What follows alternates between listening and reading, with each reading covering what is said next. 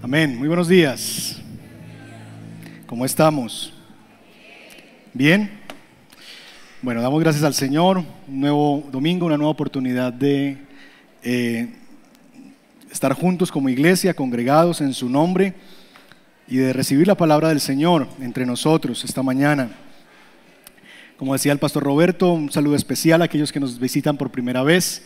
Sean bienvenidos a estar con nosotros. Siempre nos alegra las visitas porque queremos finalmente que eh, esta es una familia en la que queremos seguir sumando personas que quieran hacer evidente y poner a Dios en el centro. Así que si usted viene a estar con nosotros y, tiene ese, deseo y quiere conocer al Señor y, ver cómo se vive una vida con Dios, pues bienvenido. Este, este es su lugar y esta es su familia. Esperamos que usted pueda crecer junto a nosotros, primero afirmar sus pies, echar raíces y crecer para llevar fruto para la gloria de Dios. Así que bienvenidos, bienvenidos a todos los amigos que nos visitan y también a la iglesia que está con nosotros esta mañana. La semana pasada iniciamos una serie de predicaciones eh, en el Evangelio de Lucas. Dijimos que vamos a exponer verso a verso todo este libro. Y yo creo que una serie tan larga como la que será este Evangelio de Lucas, por lo menos en el contenido de Lucas, Lucas es el Evangelio más largo, ¿verdad? 24 capítulos y muchos de ellos con muchos versos de la Escritura. Así que creo que amerita más de una predicación introductoria. La semana pasada eh, construimos el telón de fondo de nuestra historia, ¿recuerdan? Hablamos de la necesidad de poder nosotros entender el contexto precedente a la historia que nos es narrada en el Evangelio de Lucas para poder entender entonces por qué son buenas noticias, por qué el Evangelio es una buena noticia. Porque hasta que no entendamos ese telón de fondo y extendamos ese telón de fondo en la historia, no podremos realmente destacar a ese protagonista de la historia que es nuestro Señor Jesucristo. Y vimos ese telón, un telón que tardó milenios en ser construido, un telón que se manchó con desesperanza, con esperanzas frustradas, con sueños que no se cumplían, que no se llevaban a cabalidad, con personas que pasaban pensando que Él era, que Él era, que Él era, y ninguno de ellos fue. Y así ese telón se fue construyendo y tiñendo de negro, y tardó milenios para que ese telón estuviera listo, para entonces dar el ingreso al protagonista de la historia universal, Cristo Jesús. Milenios de historia teñida de negro para estar listos nosotros y recibir a ese protagonista de la historia, nuestro Señor Jesucristo. Uno de los reformadores dijo que el mundo es el teatro de Dios, el teatro donde Dios despliega su obra. Bueno, vamos a seguir usando, y hemos usado desde la semana pasada, esa analogía del teatro, del escenario, para construir estos dos sermones introductorios. La semana pasada pusimos el telón de fondo ¿verdad? De esa, de esa historia que va a ser construida, que era necesaria para entender el rol y la, y la gloria y la dignidad del Señor Jesucristo como el cumplimiento de todas esas cosas que se estaban esperando. Hoy quiero mostrarles un tráiler de la historia, o de lo que algunos llaman también como una sinopsis de nuestra historia, como usted quiera verlo. Vamos a tratar de entender un poquito, voy a tratar de hacer los eh, menos spoilers posibles de la historia pero que podamos ver un tráiler general, como cuando usted va al cine y se le anuncia una película y usted ve un pedacito y dice, uy, hay que verla, hay que verla, ¿verdad? La idea y mi deseo y mi oración es que usted pueda también, al salir esta mañana, esta tarde de aquí, pueda decir, hay que estar en, en esta serie, hay que ver el Evangelio de Lucas porque hay cosas gloriosas allí. Mi deseo es entonces antojarlos y ver junto conmigo lo fascinante y asombroso que será nuestro viaje por este libro. Así que hoy manejaremos esa analogía. Vamos a construir un tráiler, vamos a hacer una sinopsis de nuestra película, de nuestra obra teatral en este teatro que es el mundo de la gran historia de Dios. Entonces, para eso quiero pedirles que por favor me acompañen al Evangelio según San Lucas, el Evangelio según Lucas en el capítulo 1 y vamos a leer versos 1 al 4 y como siempre, si se puede poner en pie y leemos juntos la palabra del Señor.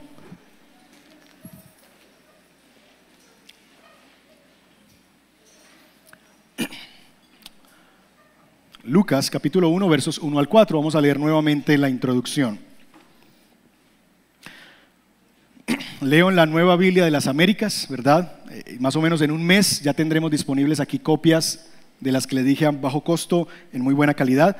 Así que eh, en un mes tendrán acceso a esas Biblias, pero si usted no es capaz de esperar el mes, pues ya tenemos algunas disponibles en librería, un poquito más altas, pero que usted quiera adquirirla, pues tenga libertad de hacerlo. Lucas capítulo 1, versos 1 al 4.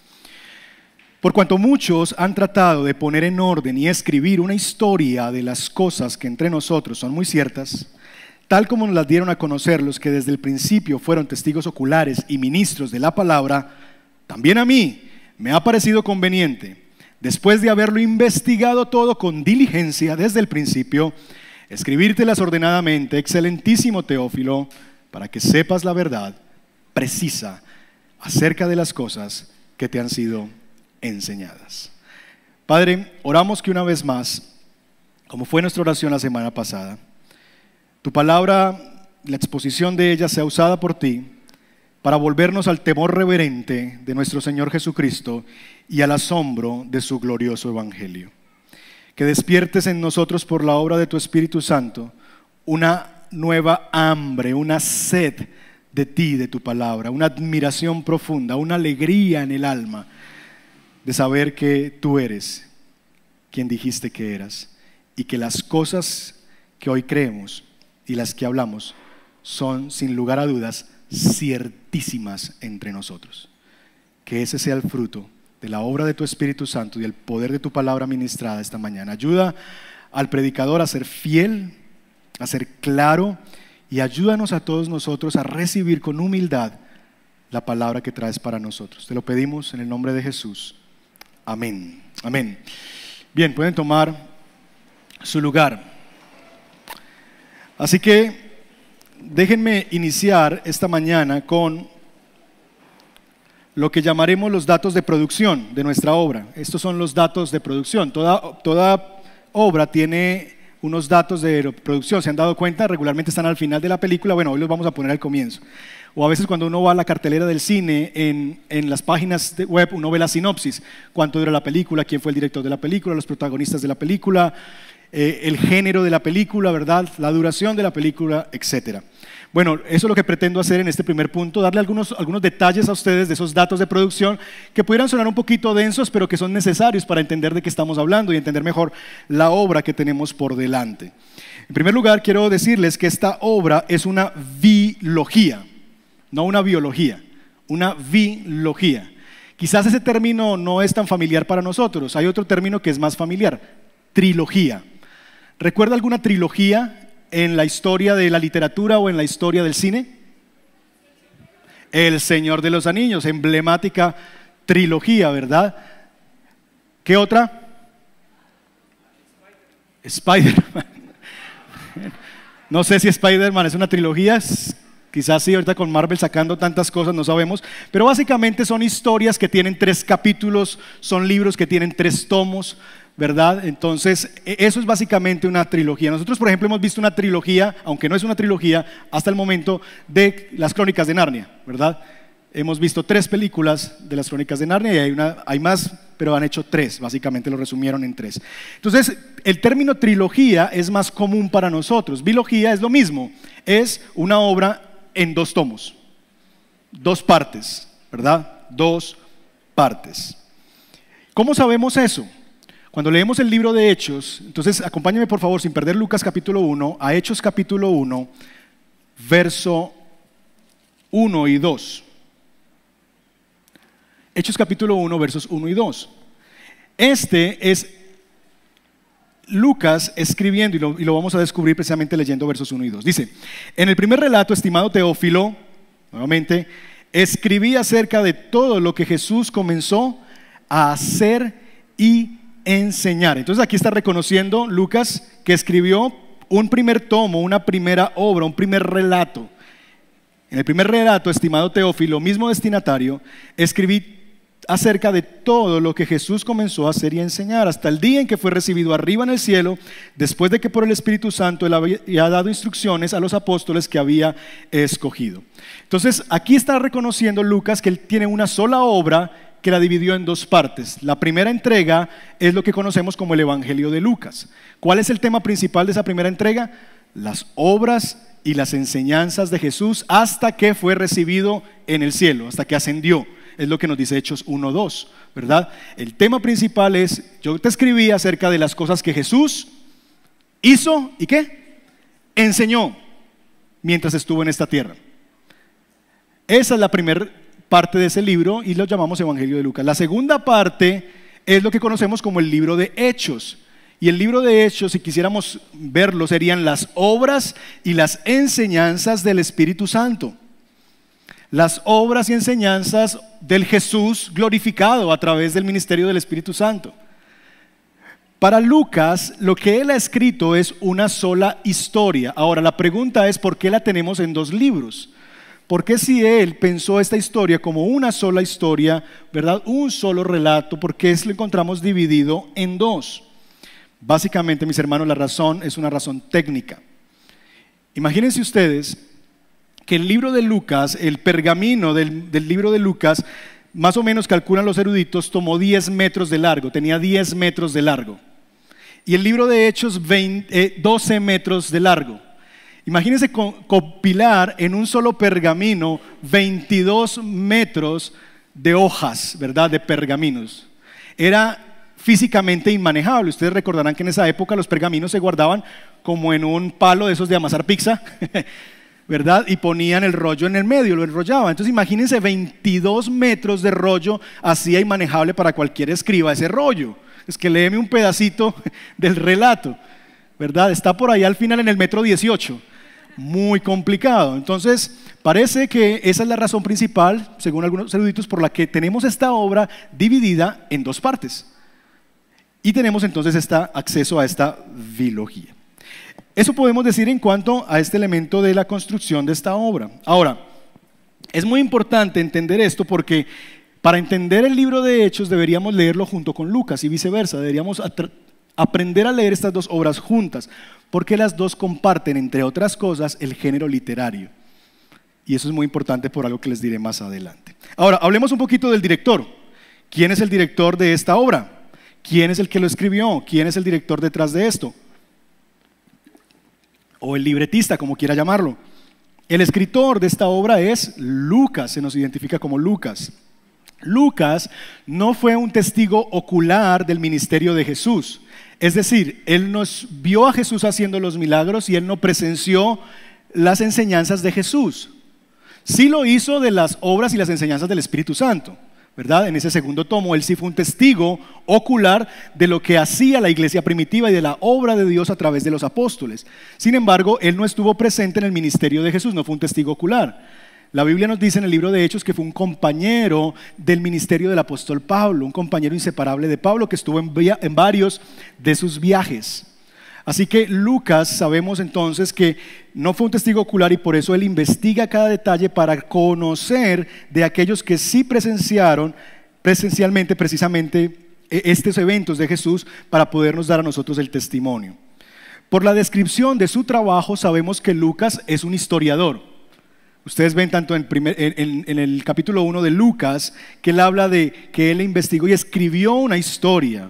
Verso 1, por cuantos muchos han tratado de poner en orden y escribir una historia de las cosas, también a mí, verso 3, me ha parecido conveniente hacerlo. Entonces, Lucas está escribiendo una historia, es un historiador. Hay muchas palabras que nos ayudan a ver eso. Hay, una, hay un deseo de investigar, hay rigor, hay exactitud, hay precisión es un historiador, pero también por lo que nos dice el libro de Hechos sabemos que Lucas era un médico. Y yo creo que no hay dos profesiones que impliquen mayor exactitud y precisión que la de un médico y la de un historiador. El historiador tiene que contarnos las cosas con pelos y señales, tienen que ser exactos para no ser señalado como un mentiroso, ¿verdad? Tiene que ser alguien que nos narra la verdad, investigar y comparar y cosas de ese tipo para darnos las cosas con exactitud. Bueno, y el médico mucho más. Imagínense un médico que no sea preciso, que lo abra uno en el estómago y diga, bueno, yo no sé, esto era el hígado o el riñón. ¿A, dónde es que íbamos? No, ¿verdad? O que le esté temblando la mano mientras está organizándote algún órgano. Necesitamos precisión. Y eso es lo que encontramos en Lucas. Alguien con rigor, con exactitud, con precisión. Por lo que, mis hermanos, las obras que tenemos por delante, el Evangelio de Lucas y el libro de Hechos, son sólidas y confiables desde una perspectiva histórica. Porque fueron escritas por un hombre que uno puede decir es un hombre confiable, un historiador y un médico. La obra, esta obra que él escribe, tiene un público, un auditorio especial al que él se dirige. ¿Cuál es ese auditorio? ¿Cuál es ¿Estás apta para todo público? ¿Es P13, P18? Es decir, ¿cuál es la población a la que se le escribe esta obra? Bueno, este auditorio es el auditorio de una sola persona. Se nos dice que esta obra es para Teófilo, excelentísimo Teófilo. Poco se sabe de este personaje en la historia de la vida de la iglesia, pero lo que podemos decir con certeza es lo siguiente, que por el uso del término excelentísimo que Lucas hace para referirse a Teófilo, podemos decir que es un nombre de la alta clase social de su época, ¿verdad? De la alta alcurnia, ¿verdad? Era, en términos de los mexicanos, un fresa de la sociedad, alguien en un lugar colocado, dirían los costeños, pupi de la sociedad. Entre otras cosas, porque para pagar una obra de 22 metros de papiro se necesita un poquito de respaldo económico. Era muy costoso el pergamino, era muy costoso escribir clases, esta clase de obras en la época. Así que tenemos esto y Lucas además usa este término excelentísimo solamente dos veces más durante sus obras para referirse a Festo, que es un gobernador, al igual que Félix, gobernadores romanos. A ellos dos les llama excelentísimos. De tal manera que lo único que podemos decir de Teófilo es que era un hombre de clase alta de la sociedad. Y es a él a quien se dirige esta obra principalmente. Al parecer este hombre tenía algo de conocimiento de la obra y de las enseñanzas de Jesús, pero no completo. Y lo que Lucas quiere escribir es para que él tenga mayor certeza. Quizás Teófilo tenía dudas y Lucas escribe para despejar todas esas dudas. Ahora, consideremos el género que está detrás de esta obra. ¿Es un drama? ¿Es ciencia ficción? ¿Qué es? ¿Es una novela histórica? ¿Qué es? Bueno, referente al género es clarísimo que este tiene un carácter histórico. Lucas capítulo 1, versos 3 y 4 nos habla de eso. También a mí me ha parecido conveniente, después de haberlo investigado todo con diligencia desde el principio, escribírtelas ordenadamente, excelentísimo Teófilo, para que sepas la verdad precisa de las cosas que te han sido enseñadas. Aquí hay un rigor histórico en esta obra. Y eso es muy importante y no es un dato pequeño ni menor. ¿Por qué? Porque mis hermanos, la iglesia de estos días está librando una batalla, ¿verdad? Contra alguna suerte de académicos y aún hoy día pastores que se han dejado contagiar de una lepra, literalmente, una lepra llamada liberalismo teológico. Esa lepra llamada liberalismo teológico ha venido mutilando los relatos milagrosos y sobrenaturales de los evangelios.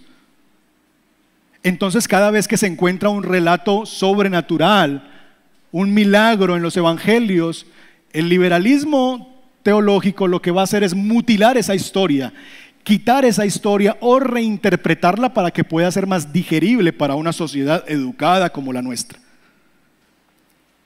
Y entonces, por ejemplo, hacen del relato de la multiplicación de los panes y de los peces, ¿recuerdan? Que hay, una multitud de más de cinco mil hombres reunidas y hay un niño que trae cinco panes y dos peces. Y Jesús, a partir de esos cinco panes y dos peces, multiplica eso para alimentar a todas las familias, de tal manera que sobran doce canastas de pedazos que sobraron. El liberalismo teológico va a decir, miren, aquí tenemos una historia de un niño que nos enseña el valor de compartir lo poco que tenemos con los demás. Suena muy bonito, ¿verdad?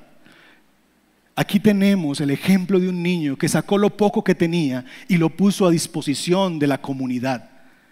Tanto es así que esa generosidad de ese niño despertó la generosidad de las otras familias que hasta entonces no habían sacado su comidita. Y entonces, basados en la generosidad de ese niño, las familias fueron movidas a la compasión y a la misericordia y sacaron de sus bolsos los panes y los peces y también los compartieron. Ay, qué belleza, ¿verdad? Suena muy bonito, pero es falso. Es un intento amañado de mutilar las narraciones sobrenaturales que hay en los evangelios. Lucas es un historiador que escribe con precisión. Él no se va a poner a echar cuento. Él dice lo que vio, lo que sucedió, lo que le contaron. Y es importante entender que este Evangelio tiene una naturaleza histórica porque cuando nos encontramos con los milagros, nos estamos encontrando con hechos históricos. Si Lucas dice que con esos dos panes y esos, perdón, cinco panes y dos peces se alimentó una multitud, fue así. Si Lucas dice que había un paralítico que llevaba 38 años sin poder caminar y Jesús le dijo, levántate y anda y andó, fue así. Lucas es una historia y además de eso es médico. ¿Lo ven? De tal manera que él sabe lo que implica una sanidad y dio testimonio histórico de lo que ocurrió. Algunos dicen que quizás él tuvo la oportunidad de entrevistar a las personas que fueron sanadas por Jesús. Y ellos mismos le contaron la historia de su sanidad. Y él como médico entendió lo que había ocurrido desde una perspectiva médica. De tal manera, mis hermanos, que cuando Lucas nos refiere a los milagros, lo hará desde una perspectiva histórica y médica, rigurosa y precisa. No necesitamos esa lepra del liberalismo teológico para entender estos relatos. Esos son entonces nuestros datos de producción. Esa es la sinopsis de nuestra historia. Ahora, permítame hablar un poquito de la estructura de la obra. ¿Qué es lo que tenemos en esta obra? ¿Cuál es la estructura general de esta obra? ¿Qué es lo que nos va a presentar el Evangelio de Lucas? En castellano o en español, no sé cómo se llamaba la clase en su colegio, en el mío se llamaba en primaria castellano y luego en bachillerato español, ¿verdad? Nos enseñaron que toda historia tiene tres partes. ¿Cuáles son? Ay, sí fueron al colegio. Inicio, nudo y desenlace. Bueno, nuestra historia tiene lo mismo, solo que lo hace en cuatro partes. El desarrollo, está en dos partes. Pero hay un inicio, hay un desarrollo y hay un desenlace. Ese inicio, mis hermanos, arranca desde el capítulo 1 al capítulo 3. Lucas se precia de que él escribe su obra ordenadamente. Tanto es así que vamos a ver ese orden en varias maneras esta mañana. Pero esa primera parte del Evangelio de Lucas, esos inicios, nos presentan del capítulo 1 al capítulo 3 un paralelo entre Juan el Bautista y Jesús. Estos dos personajes son presentados en paralelo. A veces se nos dice algo acerca de Jesús, a veces se nos dice algo acerca de Juan. Y las cosas que se nos dicen son muy similares. Por ejemplo, ambos nacimientos son improbables. El nacimiento de Juan y Bautista es improbable, ¿por qué? Porque sus papás son dos ancianos. El nacimiento de Jesús es improbable, ¿por qué? Porque ella era virgen y no se había casado y fue por obra del Espíritu Santo que vino a nacer. Vino a quedar embarazada y luego a nacer. Entonces, hay esta similitud de los nacimientos improbables. En ambas historias hay ángeles que anuncian los nacimientos. En ambas historias hay canciones que surgen por estos nacimientos. En ambas historias se identifica a estos hombres como personas que cumplen profecías del Antiguo Testamento. Pero es muy interesante que sobre el final de este, de este paralelo se nos dice que aunque parecieran que son dos carriles por donde se corre la historia de Dios, hay uno que sirve al otro. Aunque las historias son muy similares, hay en algo que se diferencian y es muy importante. Y es que Juan simplemente vino a preparar el camino para el Señor. Juan es aquel que le da este gregario que corre para dar todo de sí, para que después salga el líder de la escuadra, Jesucristo, y gane la batalla. Y en eso quizás es la gran diferencia. Así que en esos tres primeros capítulos vamos a estar estudiando ese paralelo, esos inicios. Pero luego el capítulo 4 nos introduce a la nueva porción que es el desarrollo de nuestra historia. Y esto va del capítulo 4 al 9.50 y es Jesús y su ministerio en Galilea. Capítulo 4 arranca con Jesús yendo al desierto y allí es ratificada su identidad como el Hijo de Dios por el Padre. Luego él va a una sinagoga y él mismo reclama su identidad como Mesías cuando lee el rollo del profeta Isaías y dice, estas cosas se cumplen en mí. Y luego ya vemos el desarrollo de su ministerio en Galilea. Esta porción del capítulo 4 al 9.50, donde encontramos la mayor parte de los milagros y de las cosas que Jesús hizo. Usted va a ver capítulo 4 al 9.50, muchos milagros, muchas sanidades, muchas liberaciones. Jesús llama a sus discípulos, Jesús va a un lugar, visita a una persona, hace esto, hace aquello. En ese capítulo, en esos capítulos, en esa porción del libro, está la mayoría de las cosas que Jesús vino a hacer, las obras de Jesús. 4 hasta el 9.50. Vaya conmigo al capítulo 9, verso 51, y ahí vamos a encontrar un marcador de cambio en nuestra historia. Capítulo 9, verso 51. Dice lo siguiente. Sucedió que cuando se cumplían los días de su ascensión, Jesús, con determinación, afirmó su rostro para ir a Jerusalén. Hasta aquí el ministerio de Jesús ha sido en Galilea haciendo milagros. Pero el verso 51 del capítulo 9 nos dice que entonces Jesús, acercándose el día en que iba a ascender, es decir, su misión estaba pronta a terminar, él emprendió un viaje hacia Jerusalén. Y es lo que se nos va a narrar desde el capítulo 9, verso 51, hasta el capítulo 19, verso 28. La mayor parte del desarrollo de nuestra historia ocurre en un camino. Jesús camino a Jerusalén. De Galilea a Jerusalén no hay mucho. De hecho, Marcos nos presenta ese viaje rapidísimo, como si hubiera sido en mediodía. Bueno, Lucas se tomó 10 capítulos para narrarnos todo lo que ocurrió en ese largo camino. ¿Por qué? Porque yo creo, entre otras cosas, que Lucas quiere mostrarnos que así como narrativamente hablando, este camino de Jesús fue tan largo hacia Jerusalén. De la misma manera, la vida cristiana es un largo camino siguiendo a Jesús. Allí, en esta porción, se caracteriza principalmente por las enseñanzas de Jesús. Es en el capítulo 9 al 19 donde encontramos las parábolas, donde encontramos los sermones, donde encontramos las grandes enseñanzas de Jesús. ¿Recuerdan que Lucas nos dijo que nos iba a escribir en orden? ¿Recuerdan? ¿Recuerdan que el libro se trata, según Hechos 1.1, de las cosas que Jesús qué? Hizo y qué más? Y enseñó. Bueno, capítulo 4 al 9 está mayoritariamente lo que Jesús hizo capítulo 9 al 19 está mayoritariamente lo que Jesús enseñó. Maravilloso.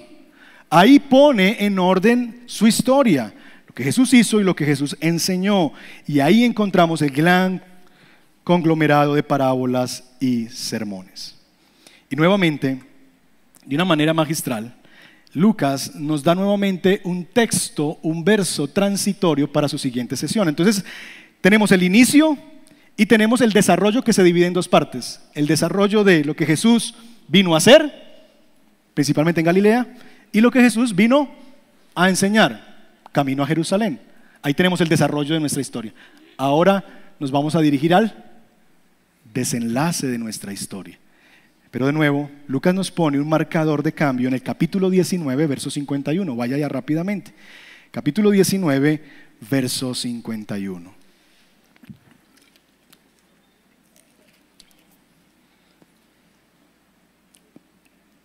Perdón, verso 28. Verso 28. Habiendo dicho esto, Jesús iba delante subiendo hacia Jerusalén. Aquí es una manera de decir llegó. De hecho, algunas de nuestras Biblias pone como título esta porción la entrada triunfal. Se acabó el camino, llegamos. Jesús está a las puertas de Jerusalén. Y entonces, a través de este marcador geográfico, Lucas nos introduce al desenlace de nuestra historia, que va desde el capítulo 19, verso 29, hasta el capítulo 24. Y eso, todo eso ocurre en una semana, lo que conocemos nosotros como la semana de pasión, la semana de pasión, la semana santa. Y ese es el desenlace de esta historia. ¿Qué ocurre allí? Ustedes lo saben. Jesús entra como rey humilde a Jerusalén. Jesús se identifica como el verdadero templo. Jesús se identifica como el verdadero Moisés, inaugurando él una nueva Pascua a través de la cena. Jesús es arrestado por identificarse como rey. Jesús muere. Jesús resucita. Y al tercer día, ¿verdad? Se levanta entre los muertos y se aparece en varias oportunidades a sus discípulos, explicándoles, capítulo 24, que en él se han cumplido todo, pero anunciándoles esta historia continuará.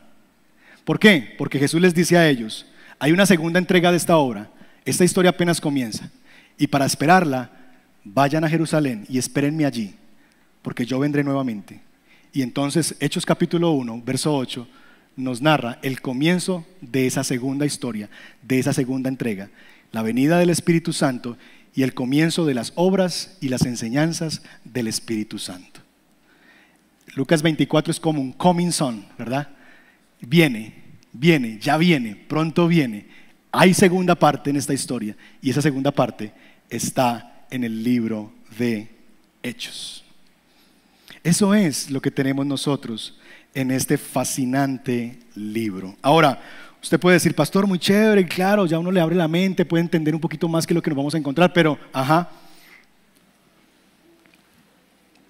¿Cuál es el ajá? ¿Verdad? ¿Qué tiene esto para decirnos a nosotros? ¿Cómo podemos nosotros ver esto y sentir alegría, gozo por la obra del Señor? ¿Cómo podemos nosotros expresar al Señor adoración a través de lo que recibimos en, este texto, en esta palabra, en esta introducción. Bueno, eso nos lleva a nuestro tercer punto esta mañana y es la teología de la obra. Esta obra tiene una teología profunda detrás de ella y es aquí donde el amén, donde el gloria a Dios, donde la alegría inundará nuestros corazones y es ver lo que Lucas se propone hacer con su obra. La teología de esta obra es, se resume en el capítulo 24, verso 44, y dirija su atención a la pantalla. Esto es, Jesús ya resucitado, camino en Maús, se encuentra con dos personas que no saben qué, qué es Él, y Él les dice estas palabras. Abre sus ojos para que vean qué es Él, y les dice, después Jesús les dijo, esto es lo que yo les decía cuando todavía estaba con ustedes. Jesús encarnado, todavía no muerto y resucitado. ¿Qué es lo que Jesús les decía? Que era, ¿qué cosa?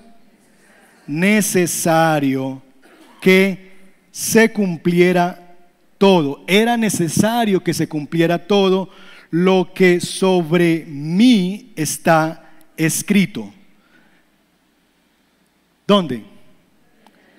En la ley, perdón, en la ley de Moisés. ¿Dónde más? En los profetas y en los salmos. Lo que Jesús está diciendo, y esto es muy importante porque esto nos va a dar la nota teológica de todo el libro, es, miren, todo lo que yo hice durante el tiempo que estuve con ustedes era mostrarles, era tratar de hacerles ver a ustedes, y no lo vieron hasta entonces, que en mí, en mí, se tenía que cumplir todo lo que la ley de Moisés mandaba todo lo que los profetas decían y todas las profecías que se decían acerca de mí y todas las esperanzas consignadas en el libro de los Salmos. En otras palabras, Jesús les está diciendo, miren, mi propósito, y Lucas está diciéndonos a través de poner en boca de Jesús estas palabras, es, mi propósito es mostrarles que en Él se cumplen todo, todos los requisitos de la ley de Dios, todas las profecías que están en los profetas y todas las esperanzas descritas en los Salmos es una manera de describir que Jesús se cumple todo el Antiguo Testamento. ¿Por qué? Porque estos tres grandes cosas que se nos dicen aquí, Moisés, profetas y salmos, es una forma de resumir de los hebreos todo el Antiguo Testamento. La ley de Moisés está consignada en los cinco primeros libros de la Biblia. Los judíos le llaman a eso la Torá, ¿sí o no? Lo otro, la otra gran porción de la Biblia, en la división de la Biblia hebrea, son los Nevi'im, que es la palabra hebrea para los profetas.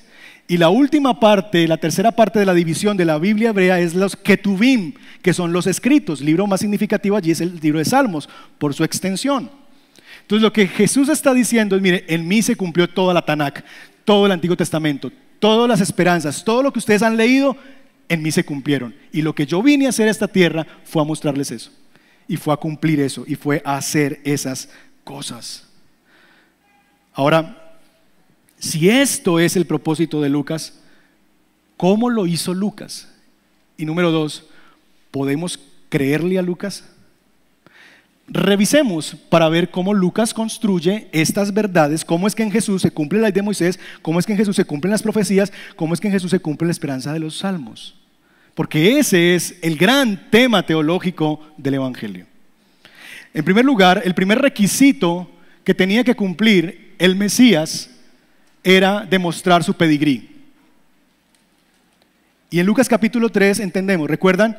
Génesis capítulo 3 decía que sería el hijo de la mujer el que aplastaría la cabeza de la serpiente. ¿Recuerdan? Eso está en la ley de Moisés, ese requisito. Tenía que ser un hijo de la simiente de la mujer. Bueno, en Lucas 3 en la genealogía de Jesús termina diciendo hijo de Adán es hijo de Adán y Eva. Está mostrando la vinculación de Jesús como un ser humano, como descendiente también de Adán. Así que cumple ese requisito. Él es el hijo de la simiente. Pero no solamente eso. Tenía que demostrarse que él fuera hijo de Abraham. ¿Por qué? Porque en tu simiente, Abraham, serán benditas todas las naciones de la tierra. Bueno, Lucas capítulo 3 en la genealogía nos va a decir que es hijo de Abraham. Pero también nos va a decir, tendría que ser hijo de David. ¿Por qué? Porque será un rey, un hijo de David que se sentará en el trono de Israel para siempre. Tenía que ser hijo de David. Y adivinen qué, Lucas capítulo 3 en la genealogía se nos muestra que Jesús es hijo de David. Así que lo que Lucas está haciendo a través de la genealogía es demostrarnos el pedigrí de Jesús. Él tiene el pedigrí adecuado para cumplir los requisitos que se demandaban del Mesías. Él es. Ahora, a partir de ahí, entonces, ¿cómo Lucas nos muestra que Jesús cumplió lo que de él está escrito en la ley, que Jesús cumplió la ley, que Jesús cumplió las profecías y que Jesús cumplió las esperanzas de los salmos. Bueno, con eso vamos a ir cerrando nuestro sermón. Primero, Lucas nos va a mostrar que Jesús llenó los requisitos que la ley exige. Por ejemplo, en Lucas capítulo 2 se nos narra la escena de la presentación de Jesús.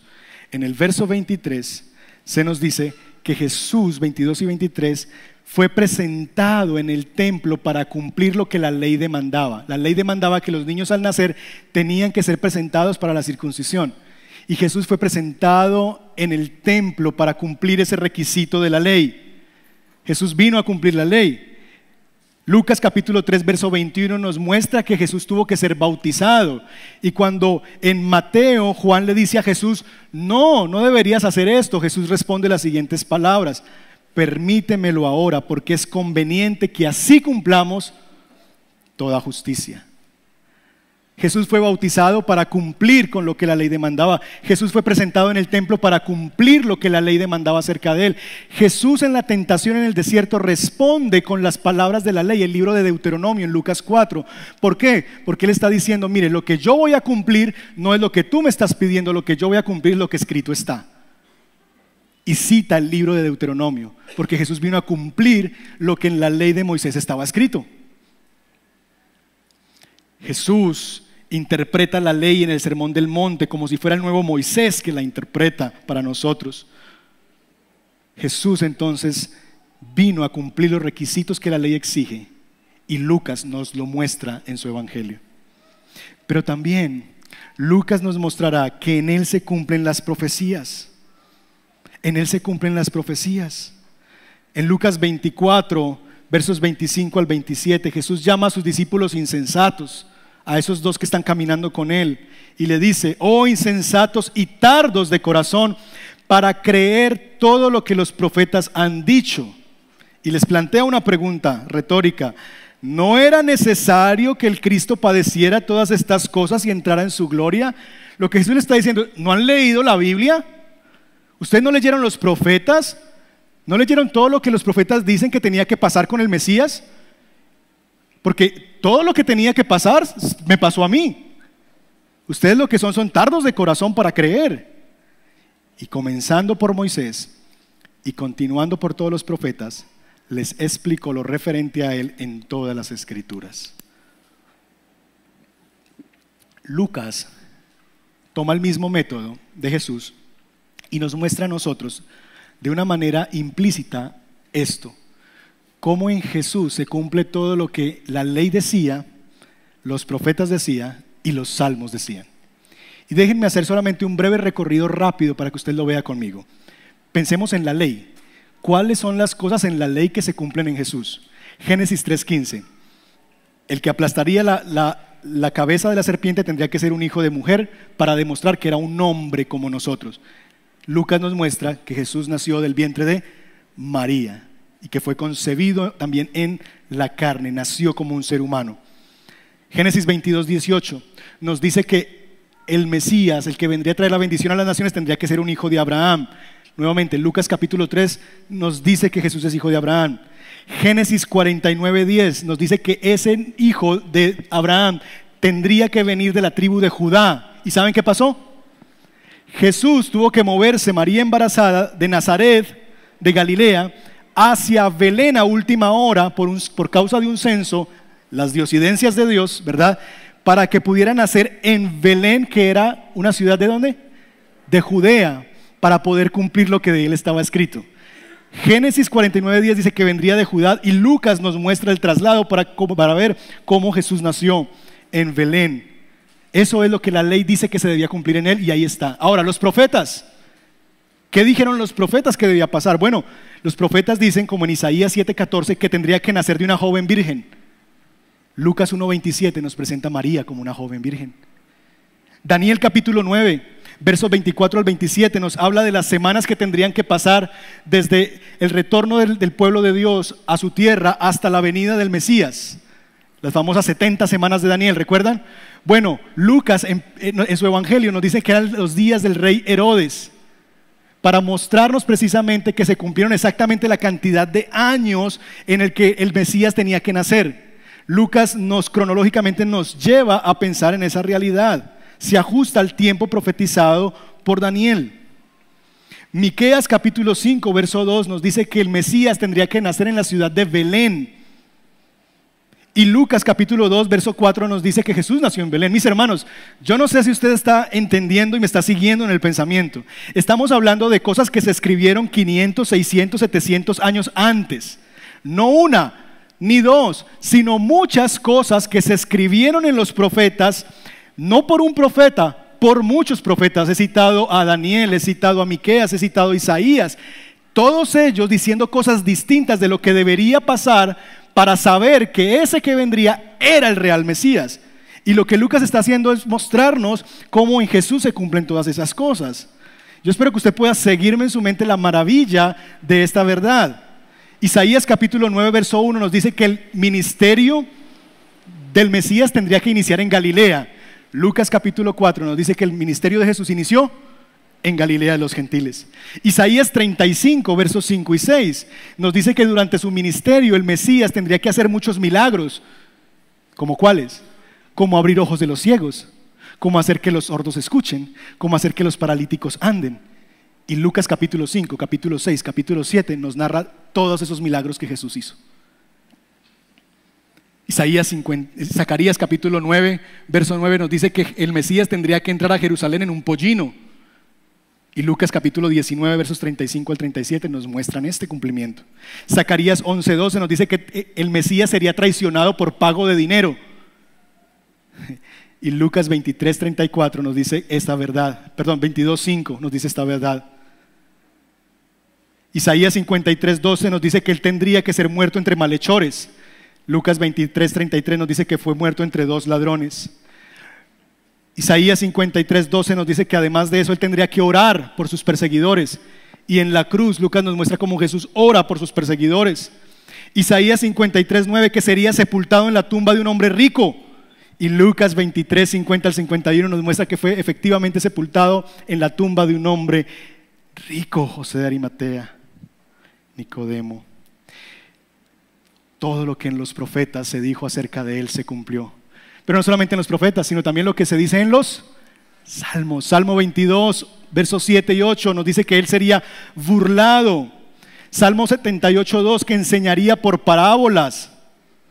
Salmo 22, 16, que sus manos y sus pies serían traspasados. Y Lucas 23, 33 nos muestra eso. Salmo 22, 18, que sus vestiduras serían repartidas entre sus transgresores. Lucas 23, 34 nos habla de eso. Mis hermanos, en Él se cumple lo que está escrito en la ley de Moisés, en los profetas y en los salmos. Todas las cosas que se esperaban se cumplen en la persona de Jesús. Un estudioso, Peter Storner, dice, que si tomamos tan solo 48 de esas profecías, que son más, aquí hemos mencionado algunas solamente, si vemos en los demás evangelios hay muchas otras que se cumplen, que Lucas nos narra, pero si tomáramos tan solo 48 de las profecías que se cumplen exactamente en la persona de Jesús, Para que pudiera cumplirse en una persona, la probabilidad es la siguiente. Dice Storner, la probabilidad de que eso sea así es una entre 10 a la 157 potencia. Entonces, imagínense esa realidad, esa, cifra no cabe en la cabeza. Un millón tiene seis ceros. Imagínense lo que significa 157 elevado a la 157 potencia. ¿Cuántas veces se multiplica esa posibilidad? Eso, mis hermanos, nos debería dar certeza de que estamos delante del Hijo de Dios. Lucas, finalmente, nos mostrará no solamente que en él se cumple lo que dicen los profetas, la ley de Moisés, que no solamente Él cumple los requisitos de la ley, que no solamente Él cumple las profecías de los profetas, sino que también Él cumple las esperanzas descritas en el libro de los Salmos. Lucas usa los salmos principalmente para mostrarnos a Jesús como el siervo sufriente. Descrito en el libro de Salmos, particularmente en el Salmo 22, Salmo 69, algo en el Salmo 38, en el Salmo 34 también. De hecho, las últimas palabras de Jesús en la cruz provienen del Salmo 31.6. En tus manos pongo mi vida.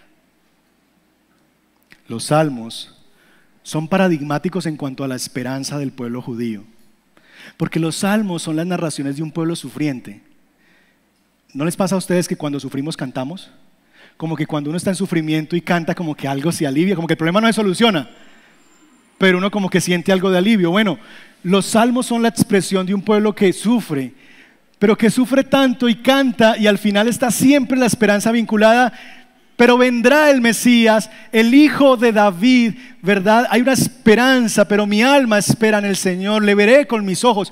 Hay unas esperanzas que se trasladan siempre en los salmos hacia el futuro, hacia aquel que vendrá, ese Hijo de David prometido. David escribe la mayoría de los salmos, entonces siempre está vinculado el sufrimiento con esa promesa de restauración, con esa promesa de ese rey prometido que está en el futuro. Los salmos están llenos de eso. Y esa esperanza de que ese hijo futuro es el hijo de David que se sentará a reinar en el trono por siempre. En Lucas capítulo 20, versos 41 al 44, Jesús hace la cita más larga de los salmos que encontramos nosotros en los evangelios. En Lucas capítulo 20, versos 41 y 44, Jesús dice lo siguiente. Entonces Jesús les preguntó, ¿cómo es que dicen que el Cristo es hijo de David? Porque estaban diciéndole, es que el Cristo tiene que ser el hijo de David. Jesús les dice, ¿cómo es que dicen ustedes que el Cristo es hijo de David? Pues David mismo dice en el libro de los Salmos, y aquí está la cita, abro comillas, el Señor dijo a mi Señor, siéntate a mi diestra hasta que ponga tus enemigos por estrado de tus pies. David, por tanto, dice Jesús, lo llama Señor. Y aquí está la pregunta del millón. ¿Cómo pues es él su hijo? ¿Lo ven? Es decir, lo que Jesús está confrontando es, ustedes dicen que el Mesías venidero tendrá que ser un hijo de David. Pero ¿cómo puede ser hijo de David si David mismo le llama Señor a su hijo?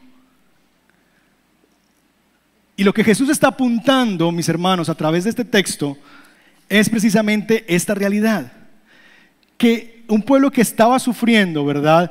Un pueblo que, está sufriendo, está en verdadero sufrimiento, creía que ese rey venidero tendría que ser un hijo de David. Y Jesús dice, efectivamente lo es. Claro que es, Jesús no está negando esa verdad.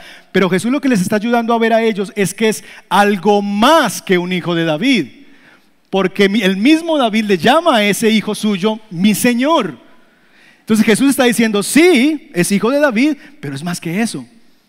El mismo David le llama Señor. Lo que Jesús está apuntando es, yo soy mayor que David. Yo soy aquel a quien David mismo llamaba Señor y estoy aquí delante de ustedes.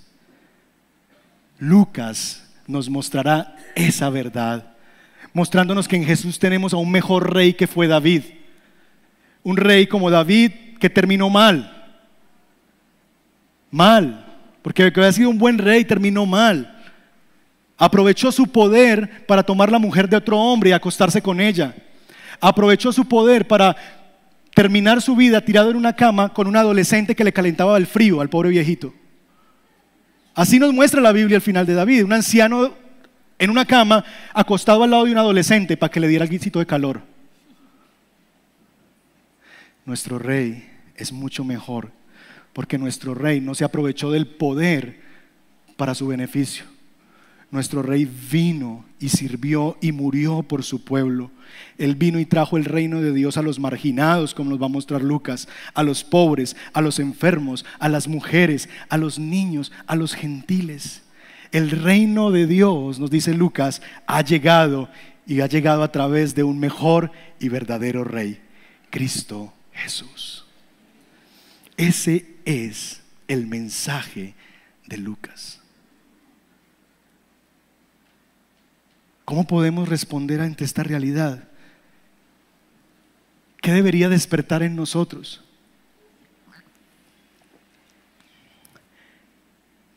Hermanos, la implicación de todo esto, de considerar todo lo que en Jesús se cumple, los requisitos de la ley que Él cumplió, las profecías que en Él se cumplen, la esperanza que Él llena como hijo verdadero de David y el Señor de David, nos apunta a una sola realidad y es que el Evangelio es ciertísimo. La evidencia es abrumadora, incontrovertible. Y mis hermanos, especialmente jóvenes, millennials, centennials que están aquí sentados, que son desafiados a su fe, que son desafiados a poner en vergüenza la fe, ay, qué pena decir que soy cristiano, ay, yo creo en Jesús, no, no, eso no se dice públicamente, a sentir vergüenza de eso. La fe no es ciega, Sí, la fe es revelada, es decir, yo no puedo llegar a ella a través de la investigación, porque Dios ha cegado el entendimiento de los sabios y ha revelado a los que son como niños sus buenas nuevas. Pero una vez nos revela a nosotros, mis hermanos, la fe tiene bases sólidas, es una fe informada. Cuando leemos los evangelios no estamos leyendo cuentos de hadas, estamos leyendo investigación histórica, estamos leyendo cosas de las cuales hay sustento histórico de que fueron como dijeron ser. No te avergüences de tu fe. Sería avergonzarte de ser sensato al seguir la abrumadora evidencia a favor de que Jesús es lo que dijo ser.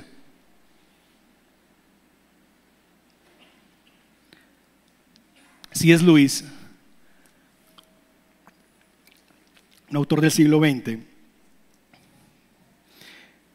que fue ateo y se movió luego a una fe cristiana, escritor de entre otras cosas las crónicas de Narnia, trilogía cósmica y otros escritos, dijo lo siguiente, respondiendo quizás a un cáncer que nosotros también nosotros sufrimos. Un cáncer moderno que existía también por esa época en la que se decía, mira, mira, ¿sabes qué? A mí me gusta Jesús, Jesús, claro que Jesús, Jesús es un gran maestro de moral. ¿verdad? Y como gente que viene a la iglesia y dice, no, a mí me encanta la fe cristiana. ¿Por qué? Porque es que esas enseñanzas son chéveres, como que uno entiende la Biblia y le explican. Y, y allá en la otra iglesia, la del parque, uno sale como que no entendió nada y allá le explican a uno y qué chévere. Y sabes qué, pastor, yo algunas de esas cosas las aplico en mi vida porque es que Jesús tiene muchas cosas que enseñarnos. Tú no puedes hacer de Jesús un gran maestro de moral. ¿Sabes por qué? Y Luis apuntaba a eso y decía, no pueden hacer eso con Jesús por una sencilla razón. Porque Jesús no abrió la posibilidad a ser solamente un gran maestro de moral. Él dijo de sí mismo que era Dios. Y si Jesús no era Dios, entonces era un hombre inmoral. Y entonces, si es Luis plantea la tesis de tres opciones que tenemos los seres humanos delante de Jesús. Y son las tres opciones que usted y yo tenemos para optar esta mañana. Número uno, este es, y abro comillas, este era y es el Hijo de Dios. Es decir, opción número uno, o Jesús es lo que dijo que era, el Hijo de Dios, Dios encarnado, la segunda persona de la Trinidad en carne humana. O, número dos, es un lunático, un loco, en el nivel del hombre más enfermo de vanidad y de orgullo. Porque Jesús no dijo por ahí como en secreto, yo soy Dios. Él no dijo, ay, yo creo que soy Dios. No, él dijo, yo soy la luz del mundo, yo soy la verdad, yo soy la vida, yo soy el camino. Él dijo que era Dios mismo, yo soy el Hijo de Dios. Y si él no era eso, entonces era un loco enfermo de orgullo y de vanidad. Era un ególatra por excelencia, el mayor y el rey de los ególatras del mundo. O, número tres, él es el mismo diablo del infierno que vino a engañarnos a todos y nos tiene aquí engañados a todos. Manada de corderitos engañados. Nunca, dice Luis, apoye la idea absurda de que él fue solamente un gran maestro de moral. Él no nos ha dejado esa opción. Ese no ha sido su propósito. De tal manera, mi amigo y mi amiga, que tienes una simpatía con la fe cristiana, que estás acercándote a la fe cristiana y diciendo, bueno, mira, a mí me gustan ciertas cosas, las enseñanzas, eso de amar a los enemigos me parece muy cool, paz y amor, qué chévere que Jesús diga esto, tiene mucho sentido con lo que yo estudié en la universidad. Pero eso de vivir tu vida al Señor, que, que, que, levantar las manos, que arrodillarse delante de Él, que llamarle a Él mi Dios y hacer toda esa clase de cosas que hacen los cristianos, no, no, no, no, no, no, eso no es para mí. Mi amigo, no tienes esa opción. O Jesús es Dios y lo reconoces como Dios, o lo tratas como un loco, un lunático o el mismo diablo. Pero tienes que tomar una decisión. Y tienes que tomar una decisión esta misma mañana, porque no sabes si hoy vienen por tu alma. Él es Dios y demanda la adoración que demanda Dios mismo. Y esta mañana puedes entregarte a Él y rendirte a Él y doblar tus rodillas delante de Él y llamarle Señor. Porque si no lo haces hoy a través de la fe en Jesucristo, lo harás en el día del juicio, como dice Filipenses capítulo 2. Y entonces toda rodilla se doblará y toda lengua confesará que Jesús es el Señor para gloria de Dios Padre. Y ese día, esa confesión no será salvífica ese día esa, confesión será de condenación. Hoy puedes venir a Cristo y llamarle tu Señor. De tal manera que si no lo has hecho, te invito a que lo hagas, porque la gracia está disponible para ti como lo estuvo para mí hace 20 años. Y si ya lo has hecho, y llamas a Jesús tu Señor, no sientas vergüenza. No tienes que sentir vergüenza. No tienes que sentir miedo de las cosas que este mundo dice o hace. ¿Sabes por qué? Porque es lo más sensato que un hombre puede hacer. No entregarte a Jesús como tu Señor es lo más estúpido que una persona puede hacer. Pararse delante de la evidencia de la escritura, lo que yo les he mostrado esta mañana, y decir, ah, sí, Sí, sí, sí, pero no. Eso es lo más estúpido, es un suicidio literalmente eterno. Te estás suicidando para la eternidad. Estás condenándote a ti mismo por tu rechazo del Evangelio. El Evangelio de Juan dice que la luz vino al mundo, pero los hombres prefirieron las tinieblas que la luz. No es Dios el que operó eso en ti, es tu rechazo al Evangelio el que te lleva a condenación. Es un suicidio eterno no venir y doblar tus rodillas delante de aquel que se llama Señor, porque lo es.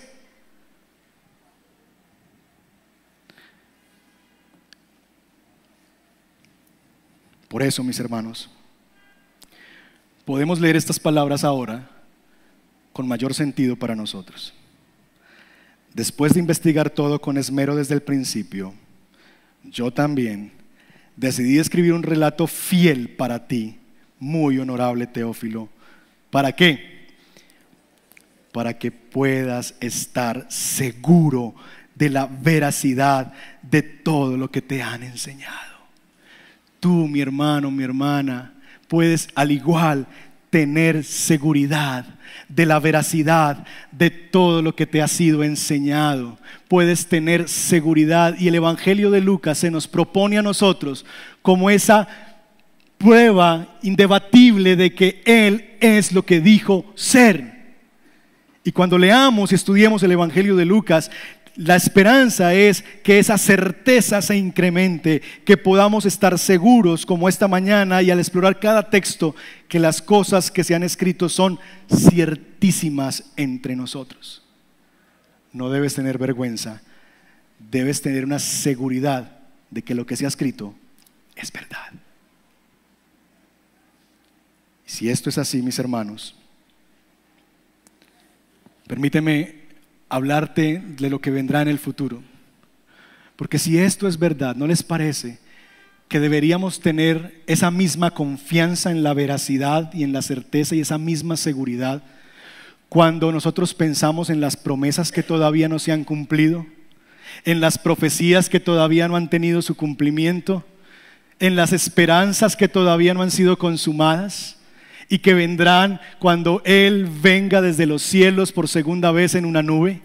¿No les parece que si Él cumplió todo lo que cumplió y tenemos certeza, seguridad de lo que nos ha sido enseñado en cuanto a su primera venida, ¿no les parece que eso es fundamento suficiente para que cuando leemos el libro de Apocalipsis y vemos allí esas imágenes de Él viniendo, cuando vemos el libro de Tesalonicenses, que vendrá desde el cielo, descenderá en una nube con trompeta de Dios, que Él descenderá desde los cielos y reinará con nosotros para siempre, ¿no les parece que tenemos también certeza sobre eso? Que nuestro Dios nos es confiable, que cuando hablamos que esperamos que Jesús venga por segunda vez desde una nube, no estamos hablando de cuentos de hadas, que estamos hablando de cosas que serán así y que nuestros ojos lo verán.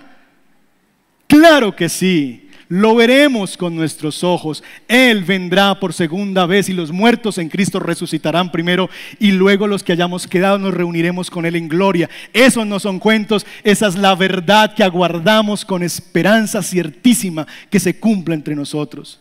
Yo no sé si usted lo verá con sus ojos en esta tierra, pero sí sé que usted y yo lo veremos cuando eso pase. Yo no sé el día ni la hora, nadie lo sabe, pero lo que sí sé es que lo veremos.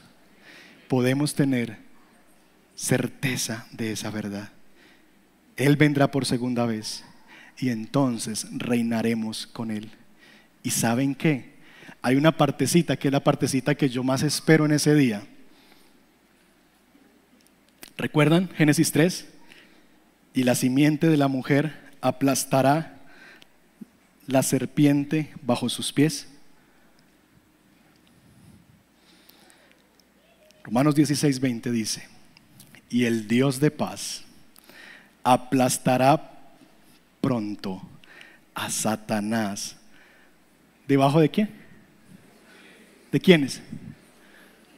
Debajo de los pies de ustedes. Es decir, Dios nos ha reservado a nosotros la gloria. De nuevo, vimos en el ya y todavía no. Ya la serpiente fue aplastada, la muerte fue sorbida en victoria. Ya Jesús puso su pie sobre la cabeza de la serpiente. Pero nos está guardando un día donde Él vendrá por segunda vez y ascenderemos con Él a los cielos. Y Él dirá, vengan, vengan mis escogidos, mis amados del Padre, vengan conmigo y pongan sus pies en la cabeza de la serpiente. La pondré a ella debajo de los pies de ustedes y la victoria también será nuestra.